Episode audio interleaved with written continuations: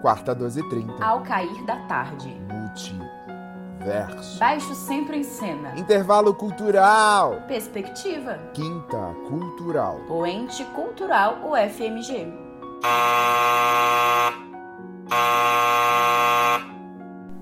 Você já ouviu falar desses nomes?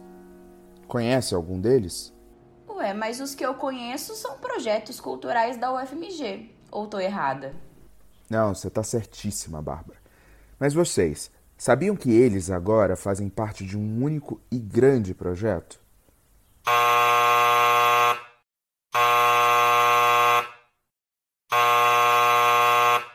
O projeto DAC, Difusão Cultural, é coordenado pelo professor doutor Fernando Mencarelli, docente no curso de teatro da UFMG. Iniciado em 2016, o cerne da mudança do que era antes e o que é agora pode ser percebido na fala do produtor cultural da DAC, o Sérgio Diniz. Eram ações nucleadas, né, ou nucleares, né, e o projeto teve esse mérito de juntar as ações de forma que elas configurassem um programa, né, um programa com uma unidade. Mas o projeto não para por aí. Ele objetiva não só reafirmar a importância social das produções culturais para as comunidades acadêmicas, mas também de propiciar diálogo entre as ações culturais e delas com as manifestações e grupos tradicionais ou não das cidades, espaços onde estão localizados a UFMG. Em outras palavras, o projeto se inicia acolhendo os projetos que já se encontravam ativos como Quarta 1230, que em 2020 fez 40 anos, como conta o professor Fernando Mencarelli, atual diretor da Diretoria de Ação Cultural da UFMG, a DAC.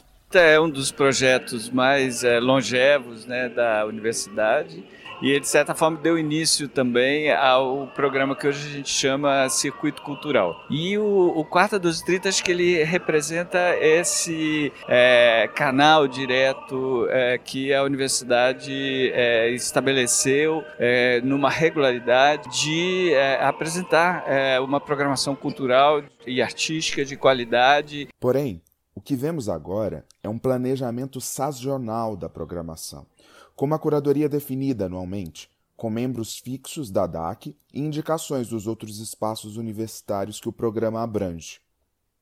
Esta programação considera os campi de Belo Horizonte e Montes Claros, mas também os espaços vinculados à DAC, o Centro Cultural, o Conservatório, o Espaço do Conhecimento, o Campus Saúde e o Campus Cultural em Tiradentes. Enfim, engloba uma grande estrutura cultural, física e simbólica da UFMG. Na pandemia, entretanto, certas atividades precisaram ser revistas, assim como a maioria das atividades culturais. O Poente Cultural, por exemplo, como informa o Jardel Santos, integrante da Secretaria Acadêmica e Administrativa do Campus Cultural. No entanto, com a pandemia né, e fechamento dos nossos espaços, ele está temporariamente suspenso. Né? Então, isso realmente afetou a execução do poente cultural no campus cultural FMG Tiradentes. Por outro lado, o que é perceptível é a ampliação da quebra de fronteiras físicas e dos intercâmbios culturais. Garantir a interlocução da universidade com a sociedade. Né? Nós temos trazido para a comunidade universitária e agora na pandemia para um público ainda mais geral e eventos